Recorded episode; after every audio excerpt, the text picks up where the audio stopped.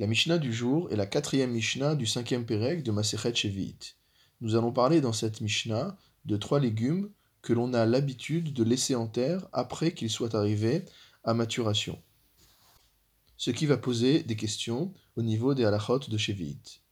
Louf shel erev Shevi'it shenichnas la Shevi'it. Nous avions vu que louf désignait un certain type d'oignons qui peuvent rester jusqu'à trois ans en terre. La Mishnah nous, dit, nous parle donc de Louf Shel Erev Shevi'it, d'oignons de la sixième année, chez Nichnas la Shevi'it, qui sont restés en terre jusqu'à la septième année, jusqu'à l'année de la Shemitah. Le Barthénora précise que ces oignons étaient arrivés à maturité la sixième année, qu'ils n'ont pas grandi au-delà pendant la septième année, qu'il n'y a pas eu de nouvelles feuilles, euh, de nouveaux bulbes qui ont poussé durant la septième année. Car si jamais il y avait des plants de la septième année qui s'étaient développés, on n'aurait pas le droit de les arracher en raison de l'interdiction de détruire les produits de la Shemitah. Vechen betsalim aketsonim, de même ce qu'on appelle betsalim aketsonim, il s'agit d'oignons, soit que le mot ketsonim signifie euh, estivo, donc des oignons d'été, du lachon kaitz, c'est la première explication que rapporte le Barthénoa. Et la deuxième qu'il nous donne, il nous dit Meyuchadot la kaïd meod que c'est des oignons qui correspondent, qui sont destinés à l'été et qui sont particulièrement secs. Vechen pua shel idit, de même de la garance qui a poussé dans idit, c'est-à-dire dans une terre particulièrement grasse. Concernant ces trois espèces, Bet Shamayomrim, Okrinotan,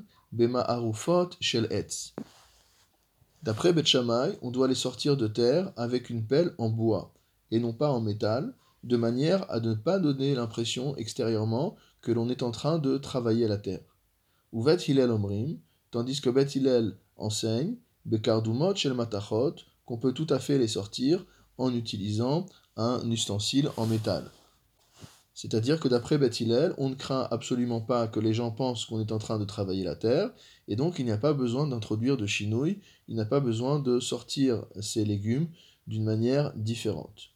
Ou shel mais ils reconnaissent, c'est-à-dire Bet reconnaît à Beth concernant pua shel c'est-à-dire d'après l'explication du Barthénora, une garance qui pousse entre les rochers,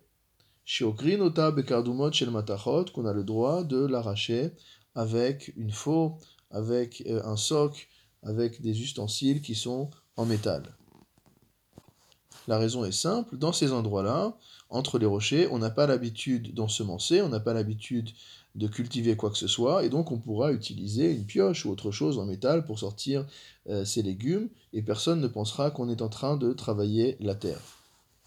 La deuxième explication donnée par le Barthénora est la suivante. Le terme de tsela, qui signifie une côte, signifie aussi le côté, comme on voit ou tsela Mishkan dans le 26e chapitre de Shemot, cela décrit les côtés du Mishkan.